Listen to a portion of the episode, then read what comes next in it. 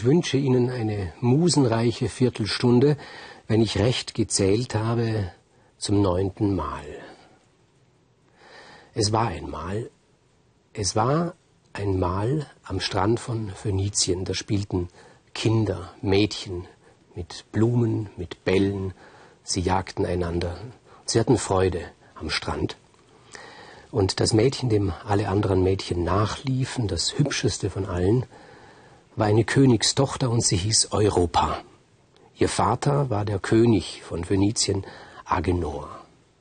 Und so spielten die Mädchen am Strand und plötzlich hielten sie inne und alle schauten hinaus aufs Meer.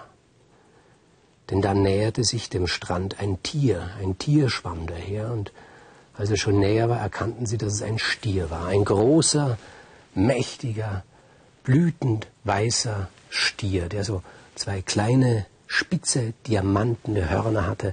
Und in diesen Hörnern spiegelte sich die Sonne, die glitzerten diese Hörner.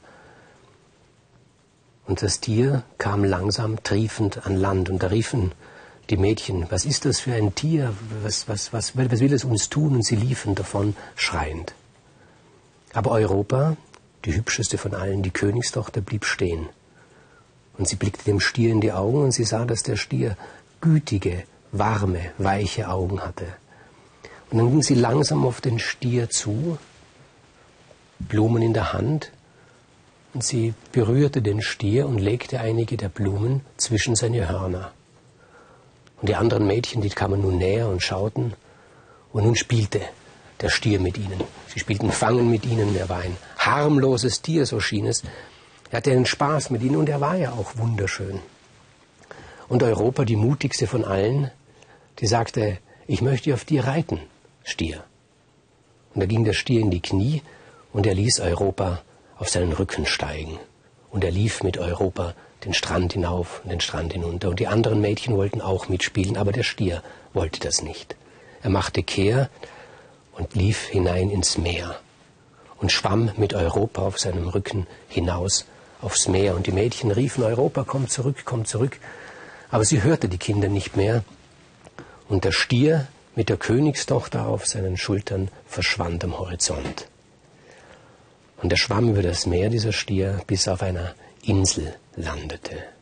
Dort stieg er heraus, Europa stieg von seinen Schultern und da waren sie auf Kreta. Und wir vermuten, mit Recht vermuten wir, wer dieser Stier war, der da die kleine Königstochter Europa entführt hat nach Kreta. Es war natürlich niemand anderer als Zeus. Er hat Gefallen gefunden an diesem Mädchen und er wollte sie verführen. Und es ist nicht das erste Mal, dass ein Mythologem kommt immer wieder, dass Zeus sich in ein Tier verwandelt, wenn er sich einer Frau, einer Menschenfrau annähert.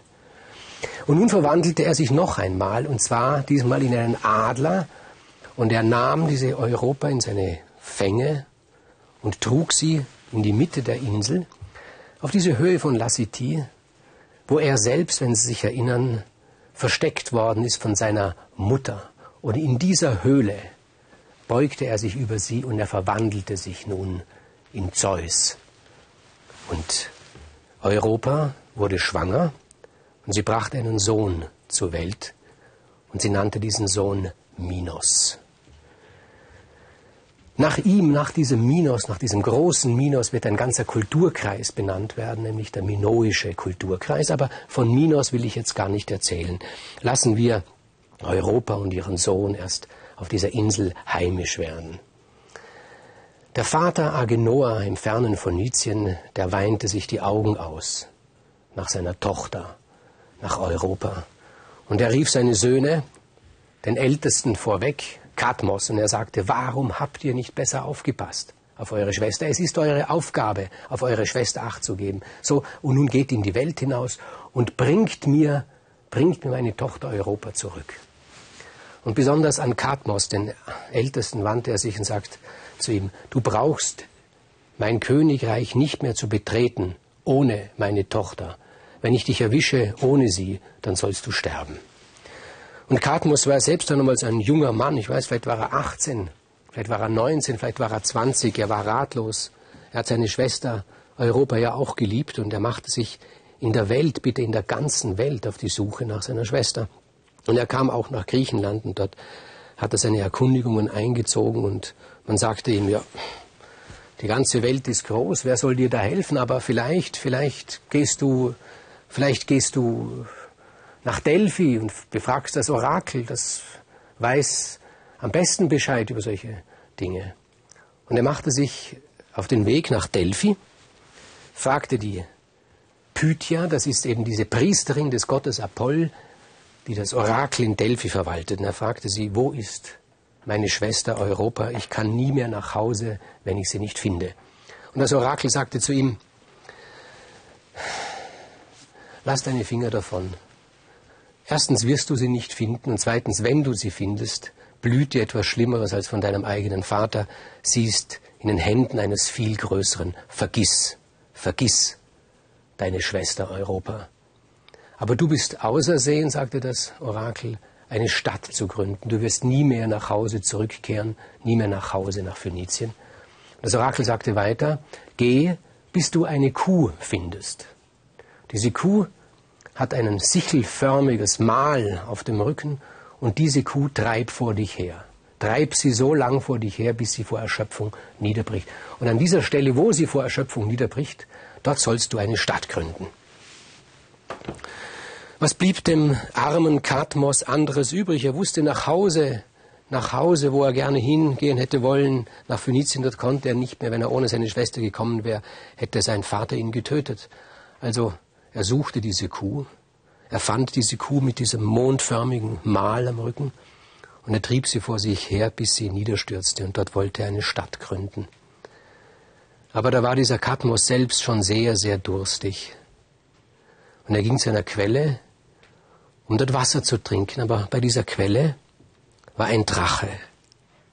Und dieser Drache verteidigte diese Quelle, aber Durst ist etwas Ungeheures. Und wenn man Durst hat, dann lässt man sich nicht von einem Drachen davon abhalten zu trinken. Und Kadmos erwürgte den Drachen, er sprang ihm den Hals und tötete ihn, damit er seinen Durst endlich löschen kann. Und als er den Blick von der Quelle erhoben hat, da stand vor ihm eine Frau, in voller Rüstung, einen Helm auf dem Kopf, ein Schild, einen Speer. Vielleicht haben Sie sie erkannt, es ist die Göttin Pallas Athene, die immer auf der Suche nach klugen, nach, nach ähm, gewieften, nach abenteuerlichen Männern ist. Und sie fand in diesem Kadmos einen, den sie betreuen konnte. Und sie sagte zu ihm, Kadmos, hör zu. Gleich wird etwas passieren. Aber bevor es passiert, brich diesem Drachen die Zähne aus dem Maul und werf diese Zähne hinter dich. Du wirst es nötig haben. Diese Geste kennen wir ja schon. Die kennen wir von Deukalion und Pyrrha, also die Steine hinter sich warfen. Und Kadmostatos, er brach diesem Ungeheuer, diesem Drachen die Zähne aus dem Maul und warf die Zähne hinter sich. Und dort, wo die Zähne den Boden berührt haben, erwuchsen Männer. Das sind die gesäten Männer, wie sie heißen, Spartoi. Nach ihnen wird viel, viel später in vielen Generationen die Stadt Sparta benannt werden, die gesäten Männer. Und sie waren nun sein Heer, seine Privatarmee, die Primatarmee des Kadmos. Aber da passierte das Ungeheuerliche, von dem äh, Pallas Athene gesprochen hat. Es kam nämlich der Kriegsgott Ares, ein furchtbarer Gott, auch ein blöder Gott. Dem hat nämlich dieser, dieser Drache gehört. Es war sein Liebling, dieser Drache. Der hat halt eben solche furchtbare Götter haben furchtbare Dinge als Lieblinge. Und der Ares hatte eben diesen, diesen Drachen als seinen Liebling. Und er sagte, Du wirst mir dafür bezahlen, dass du meinen Drachen getötet hast. Ich bin der Gott des Krieges. Und der Kadmos, bevor er seine Stadt gründen konnte, musste er acht Jahre lang, acht Götterjahre, was immer das auch bedeutet, diesem dummen, blöden Gott Ares dienen, der ihm auch etwas versprochen hat dafür. Viel Gold hat er ihm versprochen. Und dann hat er ihn am Schluss auch noch betrogen, der Ares. Er hat ihm nämlich das Gold nicht gegeben und Kadmos war zornig. Kadmos hat sogar gedroht, er werde gegen Ares antreten. Hat dann Ares, der ist nämlich auch ein feiger Gott, ein feiger Kriegsgott, ein Großmaul, hat ein bisschen Schiss gekriegt und hat gesagt, na gut, das Gold gebe ich dir nicht, kriegst was anderes, sicher nicht so viel wert, ich gebe dir meine Tochter.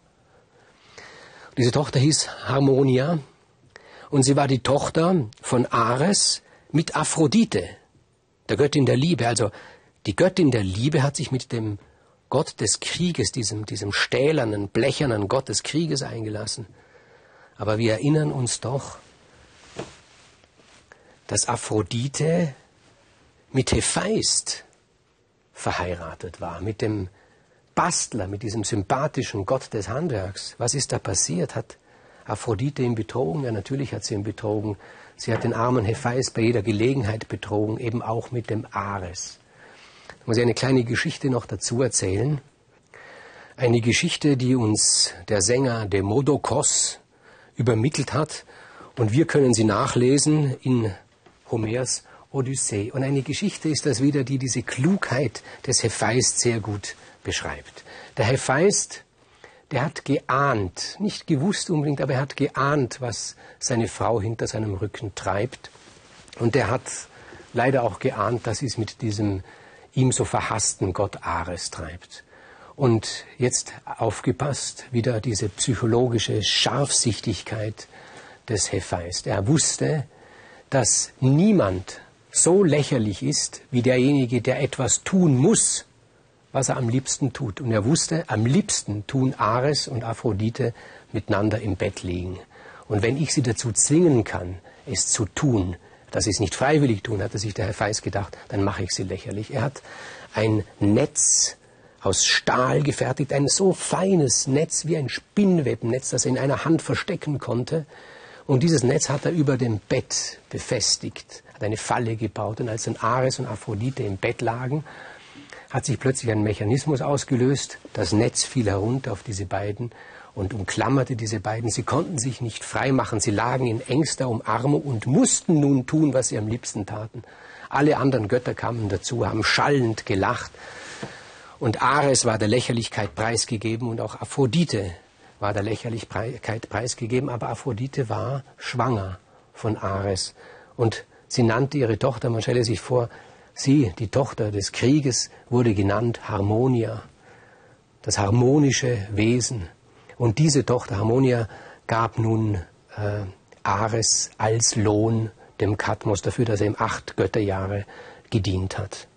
Und nun konnte sich der Kadmos endlich daran machen, eine Stadt zu gründen. Und er hat eine Stadt gegründet und hat diese Stadt Katmaya genannt. Eine Zeit lang wird sie noch so heißen, Katmaya.